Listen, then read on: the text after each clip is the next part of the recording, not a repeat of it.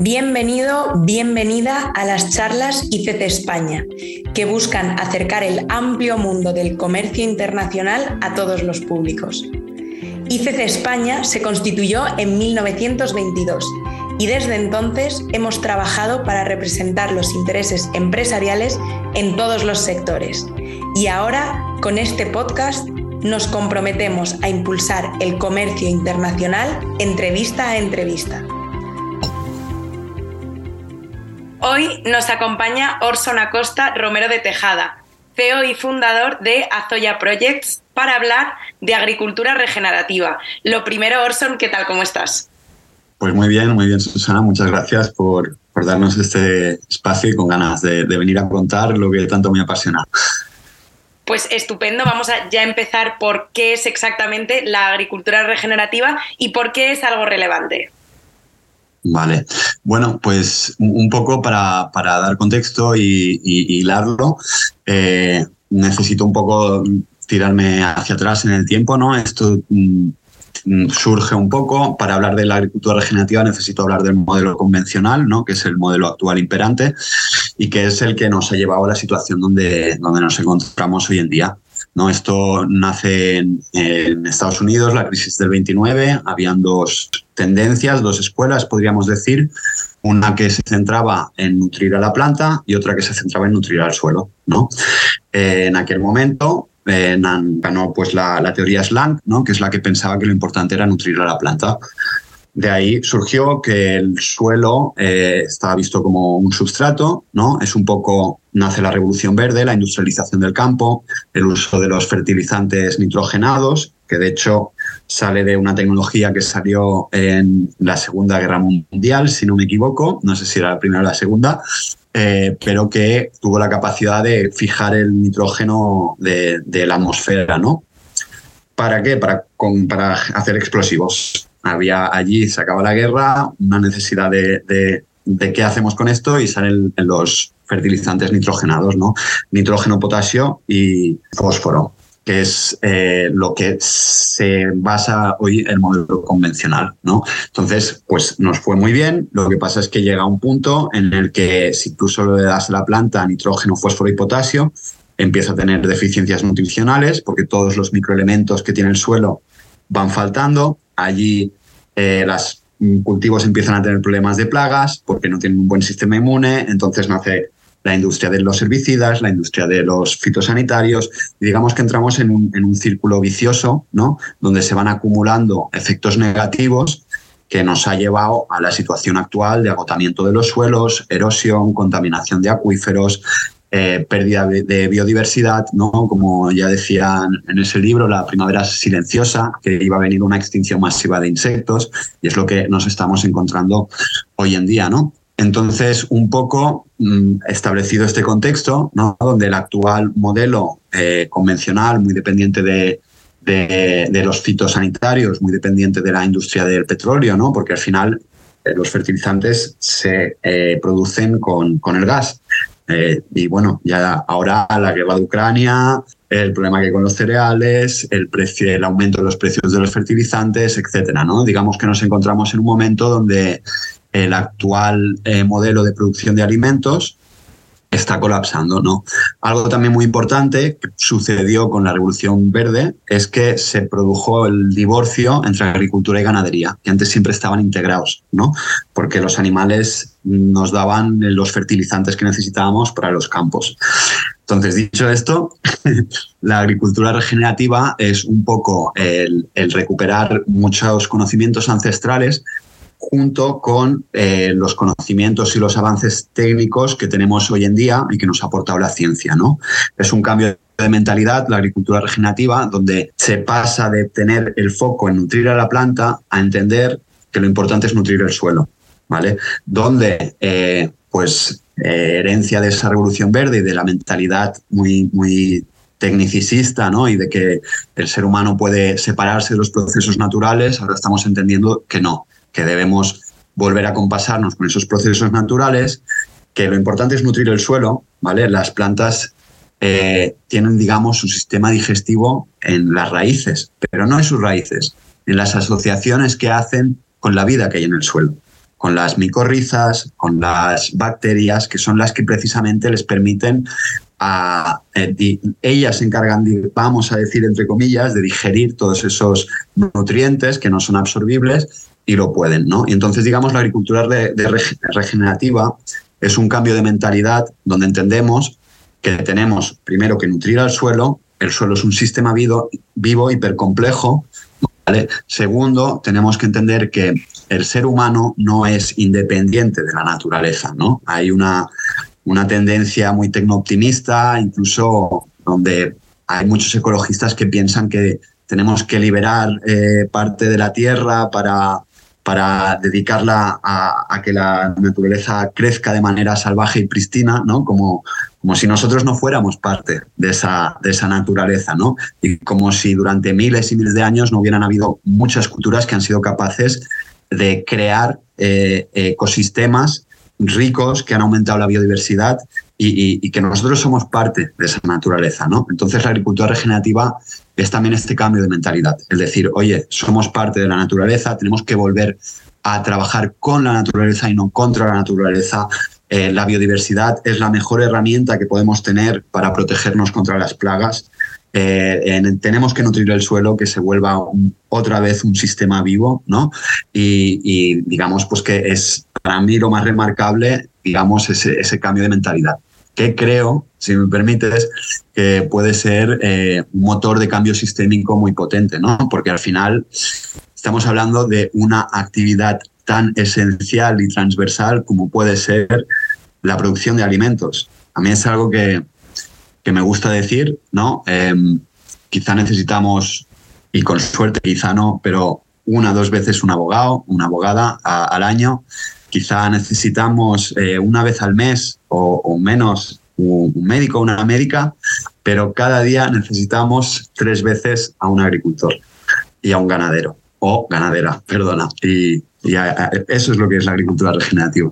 Me encanta, me parece que como cambio sistémico estoy totalmente de acuerdo, que es súper necesario eh, para romper esta separación, ¿no? Como decías, de la naturaleza y nosotros por otro lado. Y, me gustaría bajarlo un poco a lo concreto. Si nos podrías decir algunas prácticas que se incluyen dentro de, este paradigma de la agricultura regenerativa. Sí, sí, sí, sí. y gracias porque realmente a veces me voy como por las ramas a lo más filosófico, ¿no? Pero, pero no, estamos hablando de algo que, son técnicas, que es algo pragmático y es un modelo que funciona y que precisamente está cogiendo impulso porque soluciona muchos de los problemas prácticos y pragmáticos que tenemos. Prácticas, bueno, básicamente es eh, muy importante, ¿no? Como hemos dicho, es la salud del suelo. Eh, desde siempre se ha labrado, ¿vale? Antes se labraba con animales. Eh, entiende que era mucho menos agresivo, pero llega la industrialización, los tractores que pueden bajar incluso a veces hasta un metro y voltear la tierra, ¿no? rompiendo la estructura. Entonces, una práctica es el no laboreo o el mínimo laboreo. Es decir, el suelo necesita que no se le revuelva mucho, ¿no? porque hay toda una serie de capas, pues toda esa vida que tiene que vivir. Y aparte, se libera mucho carbono, ¿no? Mucho carbono que va al, a la atmósfera y eso aumenta el cambio climático. Una práctica o una serie de prácticas muy importantes son todas las que van orientadas a eh, no, no, no, romper esa estructura del suelo. No laboreo, mínimo laboreo, siembra directa, cubiertas vegetales. Es importante tener el suelo cubierto siempre, eh, porque siempre hay raíces, siempre hay vida. ¿no? Esto en, los cultivos eh, perennes o bueno, los frutales, olivos, todo eso, siempre ha habido como una cultura, y cuando digo siempre es en los últimos 70 años, o sea que realmente no es siempre, pero siempre había una cultura de que la mala hierba está sucia, ¿no? Y es como, no, no, eso no es suciedad, eso es vida y tiene que seguir estando allí, ¿no?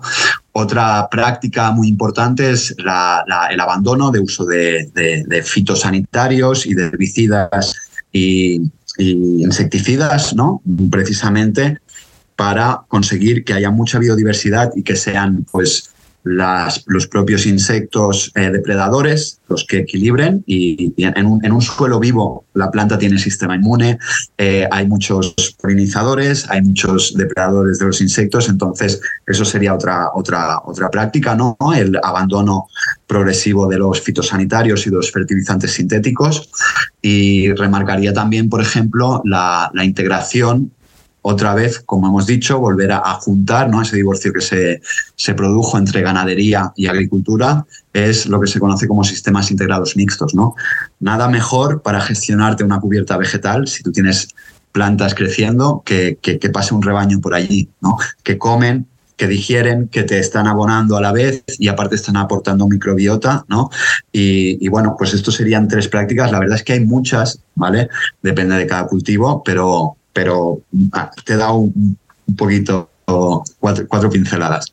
Y para nosotras súper útiles, la verdad. Em, y te estaba escuchando y me estaba preguntando qué, qué, barreras ¿no? existen para que se cumpla este proyecto de agricultura regenerativa. ¿Qué os estáis encontrando? Mm.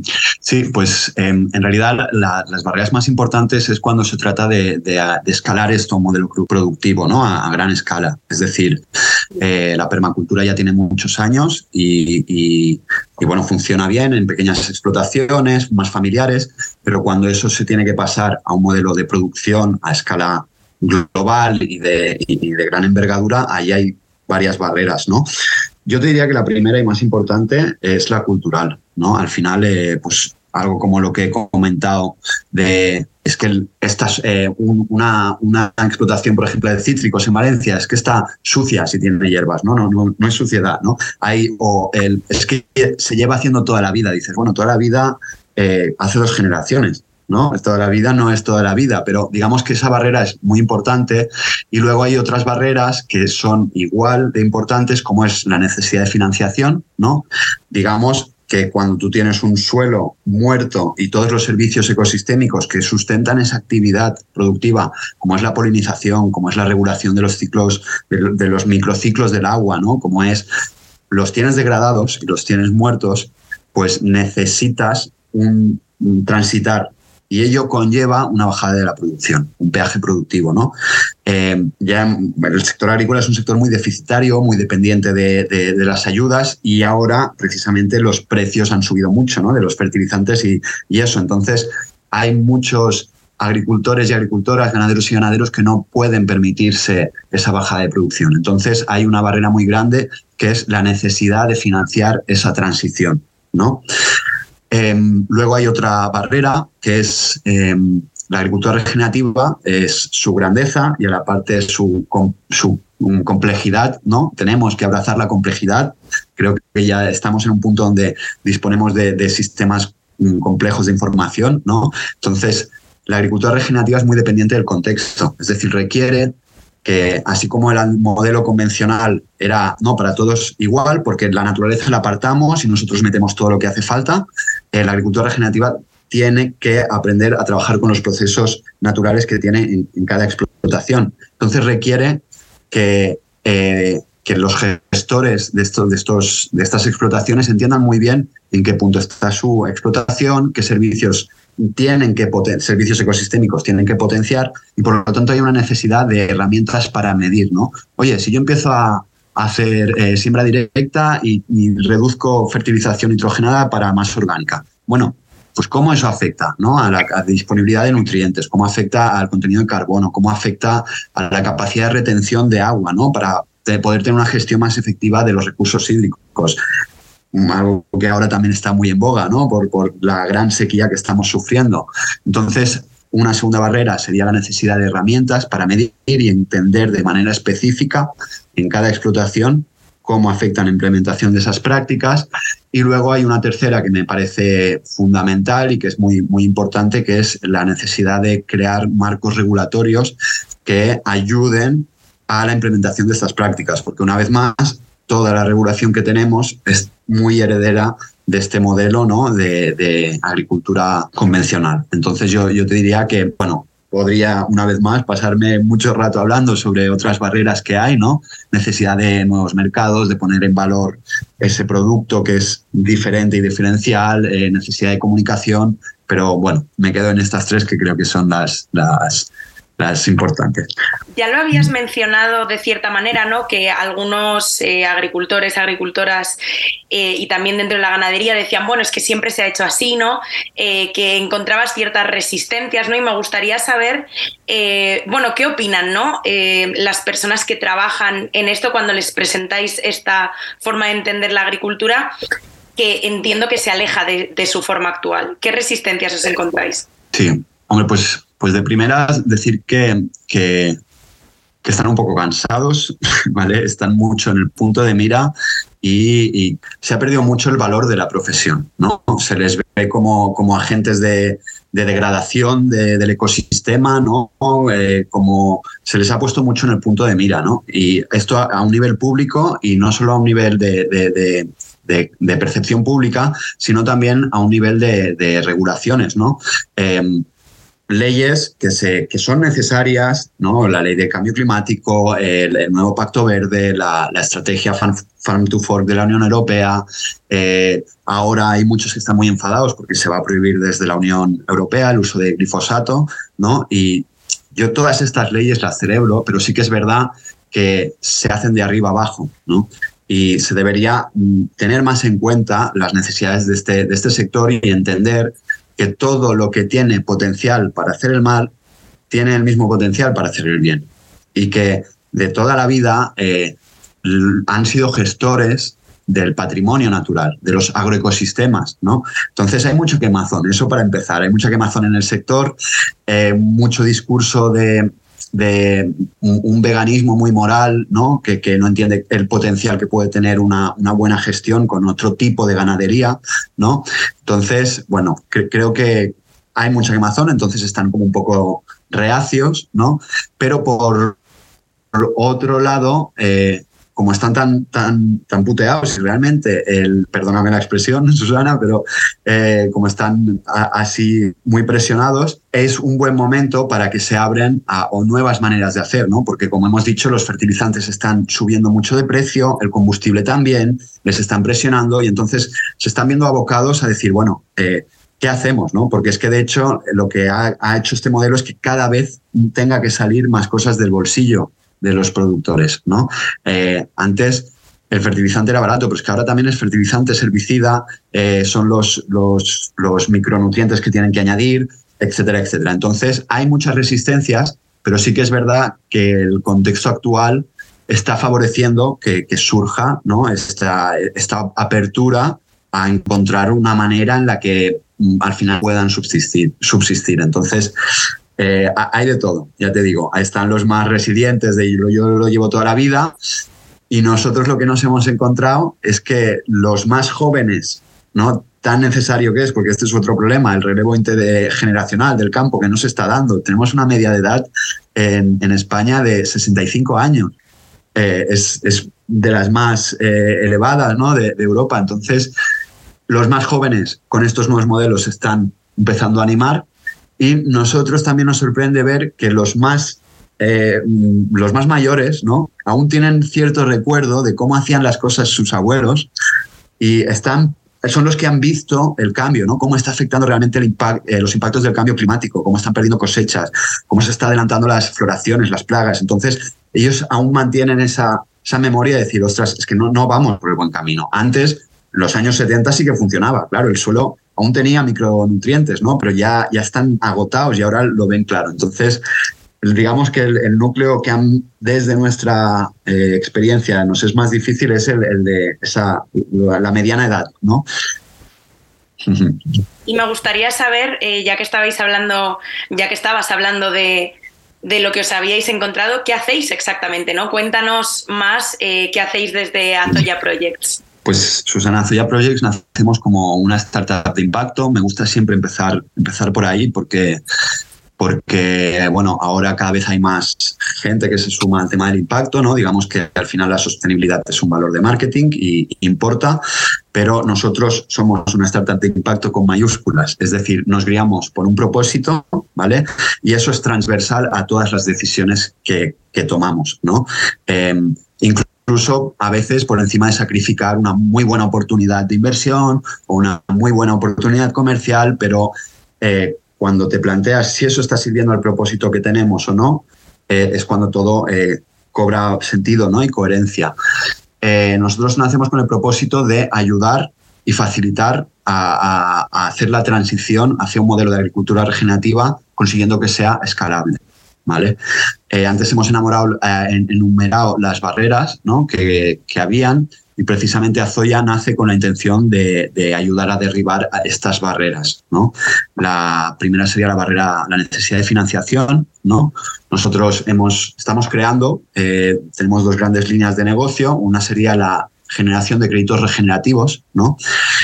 Aquí eh, quizá necesitaría algo más, pero eh, básicamente es el mercado de derechos de emisión, ¿no? los créditos de carbono, que es eso de que hay empresas Seguro que a, los siguientes les suena esto de que hay empresas que plantan árboles para capturar carbono y compensar su, huella de, CO2. ¿no? Pues nosotros digamos que hemos creado lo mismo, pero aplicado a la transición de la agricultura regenerativa. Como he comentado antes, el suelo es un sumidero de carbono muy importante y de tanto labrarlo, de tanto destrozarlo, hemos hecho que se libere mucho carbono. ¿no? La agricultura regenerativa tiene la capacidad de convertir lo que actualmente es una fuente de emisiones de CO2 en un sumidero impresionante, ¿no? Es de los sumideros más importantes que podemos tener, los suelos.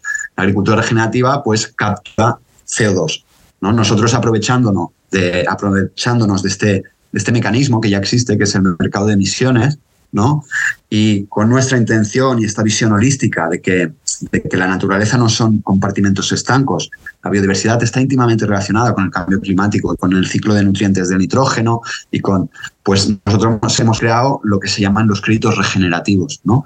que es una manera que tienen las compañías de poder compensar sus emisiones, de poder eh, las emisiones que aún no son capaces de reducir, pues compensarla como con un crédito de carbono, pero es que además nosotros ponemos en valor eh, la potenciación de la biodiversidad que hay, la reducción de la huella hídrica, indicadores eh, socioeconómicos, y digamos que esto tiene mucho valor para las empresas que, sobre todo para algunas que tienen cierto tamaño o algunas que tienen también como nosotros un propósito claro, porque están los estados no financieros, los informes de estados no financieros, donde tienen que que informar sobre los impactos sobre la biodiversidad, sobre la huella hídrica, sobre la sociedad. Digamos que nosotros les estamos dando un dos por uno, ¿no? Eh, puedes neutralizar tus emisiones y a la vez estar ayudando a proyectos locales, ¿no? Y en vez de irte a compensar con, con un proyecto que está a la otra punta del mundo, tú puedes generar proyectos que están trayendo valor a la zona donde estás operando como empresa, ¿no? Que esta es la otra parte que, que me faltaba de hablar de... Y entonces con estos créditos pagamos a, los agricultores y agricultoras para que puedan llevar a cabo esa transición. De ahí rompemos la barrera de la necesidad de financiación. La otra gran línea de negocio es lo que se conoce como insetting, ¿no? que son compañías que están dentro de la cadena de valor de agroalimentario, pues podrían ser supermercados, podrían ser productores de, pues, de bebidas, de, de alimentos procesados de alguna manera, que Europa, una vez más, ahora está obligando a que tengan en cuenta las emisiones de su cadena de valor. ¿Eso qué significa? Que mm, si tú, por ejemplo, eres alguien que está produciendo eh, otro tipo de una carne de sustitución vegana, ¿no? Eh, esa es una, una, alternativa de proteína de origen vegetal. Eh, pues la huella de carbono, las emisiones que generan tus productores a los que tú les compras tus cereales o tu soja para hacer esa plant-based meat, eh, te la tienes que imputar tú, ¿vale? Ya no es solo lo que yo hago en mi empresa, no, es también lo que tú estás comprando. Eso es lo que se conoce como Scope 3, ¿vale? Entonces, el insetting es, si yo ayudo a tus agricultores no solo a reducir la huella de carbono, sino a, a capturar carbono, tú como empresa puedes reducirte la huella de carbono y no solo eso, sino que compensar dentro de tu cadena de valor, ¿no? Que es un poco lo mismo, pero digamos que trabajamos de manera más cercana con las empresas del sector agroalimentario y sus productores y eso tiene muchos otros beneficios ya que eh, generas una buena confianza, disminuyes los, los riesgos climáticos porque y quizá no lo he nombrado suficiente, pero la agricultura regenerativa adapta la producción a los impactos del cambio climático. No solo lo mitiga, sino que para lo que ya no podemos evitar, está haciendo que tengas una, una producción más resiliente, ¿no? Entonces, em, aparte de esta barrera financiera que la, abordamos por estas dos grandes líneas de negocio, por el propio proceso que nosotros necesitamos hacer de monitorizar la biodiversidad, ¿no? biodiversidad del suelo, polinizadores y aves, ¿no? Esto es lo que nos centramos, de hacer un cálculo de las necesidades de la huella hídrica, ¿no? Un suelo vivo te puede producir muchísimos más kilos con la misma agua. Por lo tanto, ahí hay una reducción de la huella hídrica por kilo de producto. ¿no? Y los indicadores socioeconómicos, que es muy importante porque ya se está viendo ahora que la ruptura de las cadenas de suministro, necesitamos volver a, un poco una producción más local y, establecer relaciones más cercanas con tus proveedores. ¿no? Pues eh, por el propio proceso que seguimos de monitorización del, proceso de captación de carbono, ya les damos informes y herramientas que nosotros les pasamos a los agricultores para que entiendan eh, esa barrera de la que hablamos, de necesidad de herramientas específicas para entender de qué manera implementar la agricultura regenerativa de manera específica en tu granja, pues ya se las damos, ¿no? Y también derribamos esta barrera. Y la última, eh, que es el tema de la regulación, ¿no? Pues no pensábamos nosotros como startup que nos fuéramos a, meter a ello, pero la verdad es que un poco otra vez con la visión holística que tenemos, pensamos que es muy importante eh, generar un sistema que tenga sentido para todos los grupos de interés, ¿no? todos los stakeholders. Em, por eso nos hemos liado la a la cabeza y, bueno, pues eh, estamos trabajando para presionar barra ayudar en realidad a la administración a la creación del, del, de este mercado emergente que está viendo de los créditos de carbono agrícolas. ¿no? Estabas justo mencionando el tema de legislación y voy a agarrar por ahí eh, para que ya terminamos también con esto, para que nos cuentes eh, cómo se enmarcaría todo dentro de precisamente las estrategias legislativas de, de la Unión Europea. Sí, sí, sí, sí, sí. Pues mira, buena entradilla. eh, a nivel de la Unión Europea, como he dicho, hay, varias políticas eh, que, están, que están afectando ¿no? de lleno al sector productivo. Como he mencionado, ¿no? el Farm to Fork Strategy, el, New Green Deal, em, y concretamente me gustaría detenerme en, bueno, la Unión Europea en noviembre de 2021 sacó un comunicado ¿no? que le llamaba eh, creo que era algo así como Sustainable Carbon Cycles, ¿no? donde después de haber aumentado su ambición climática y queriendo cumplir el objetivo de ser un, continente, digamos, eh, la Unión Europea, ¿no? Un, continente neutral en carbono en 2050, pues establecía una serie de estrategias para poder llegar a esa neutralidad de emisiones. Evidentemente siempre, y lo primero es reducir, ¿vale? Eh, nosotros siempre dejamos claro que la compensación es cuando no se puede llegar por motivos de, pues, de, inversión, tecnológicos, ¿no? Pues si tú eres una empresa de, logística, hoy en día, mal que nos pese, no existen camiones que, no emitan, ¿no? Ahí es donde entra en juego la compensación. La Unión Europea también es consciente de que para llegar a esos objetivos se va a necesitar compensar, ¿vale? Y se da cuenta de que es importante eh, apoyar mm, ciertos segmentos que producen absorciones, lo que se conoce como carbon removals. Uno de ellos es el carbon farming, ¿no? que es lo que hemos estado hablando, la capacidad de captar carbono en los sistemas agrícolas. Saca este documento donde lo establece como una de las estrategias pilares y ahora estamos en pleno momento de ebullición, donde se están presentando metodologías, eh, para la certificación de estos carbon removals, etcétera. ¿no? Entonces, bueno, pues la, Unión Europea lo está encarando así. Ahora hay, se están haciendo propuestas, pero sí que es verdad que nosotros desde Azuya Projects hemos, hemos, nos hemos dado cuenta de que hay un sesgo bastante importante que está muy centrado en lo que es Europa del, la central, ¿no? Digamos, todo lo que son las regiones eh, mediterráneas. Eh, consideramos que está habiendo una, una de representación ¿no? de estas regiones y de las necesidades de, estas regiones y eh, nos hemos liado a, hacer una metodología propia que tenga en cuenta esto y de hecho hemos creado la Alianza por el Escalado de la Agricultura Regenerativa en España, ¿no? que no es más que un, grupo de trabajo ¿vale? donde hemos intentado eh, recoger eh, pues una vez más, todos los grupos de interés, stakeholders, ¿no? Y si me permite, Susana, me gustaría pues eh, eh, nombrarlos un poquito, ¿no? Porque al final son, son nuestros partners y, la gente que nos está apoyando. ya digo que nosotros como startup pues estamos empezando y esto es una tarea titánica y hemos sentido la necesidad de, abrirlo, ¿no? Y precisamente para hacer algo que tenga eh, valor e interés no solo para los agricultores, agricultoras, ganaderos y ganaderas, sino también para las empresas, para la administración, etcétera, ¿no? Entonces, en este sentido, pues, pues bueno, están formando esta alianza y 11, 11, 11 entidades, ¿no? Que es lo que hemos denominado el equipo fundador de la alianza.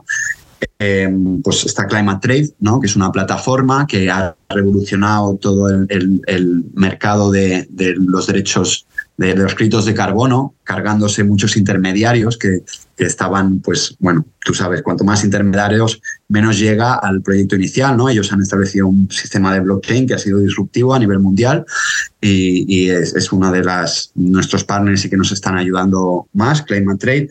Luego hay, hay una serie de entidades del tercer sector que vienen a representar distintos intereses de la sociedad civil, empresarial y a la vez eh, de los agricultores. ¿no? Está la Fundación ECODES, la Fundación Ecología y Desarrollo, em, está eh, la, Asociación Ibérica de Agricultura Regenerativa, que también nos están ayudando un montón ¿no? y que son los que nos mantienen eh, anclados a estos valores y hacer algo que no, no, se pueda pervertir y que realmente vaya por el buen camino.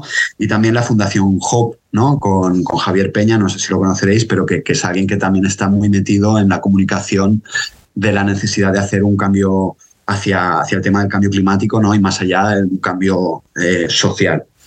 Luego, a nivel de centro tecnológico, está el Betatech Center, eh, que es un centro de aquí que también está muy alineado con nuestros valores.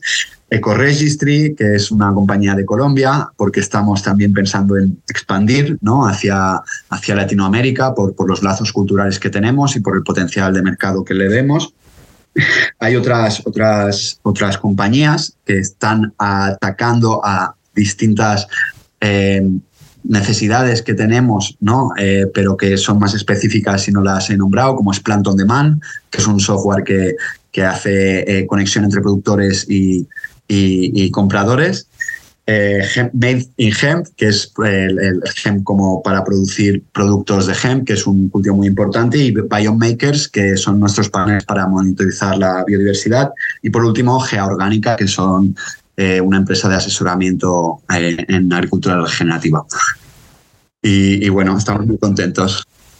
Muchísimas gracias. Eh, te voy a ir contando ya, perdona, nos podríamos quedar horas escuchándote, pero de todas maneras, desde ICC España estaremos atentos a lo que hacéis en esa alianza por el escalado de la agricultura regenerativa. Así que de verdad, Orson, muchísimas gracias. Muchísimas gracias a, ti, Susana, y a, la Cámara de Comercio Internacional de España también por darnos eh, este espacio y, dar voz a esta propuesta. Muchas gracias por estar con nosotros. Mi nombre es Susana Bocobo y esto ha sido Charlas ICC España. Nos puedes seguir en arroba ICC Spain y contactar con nosotros siempre que quieras. Hasta la próxima semana.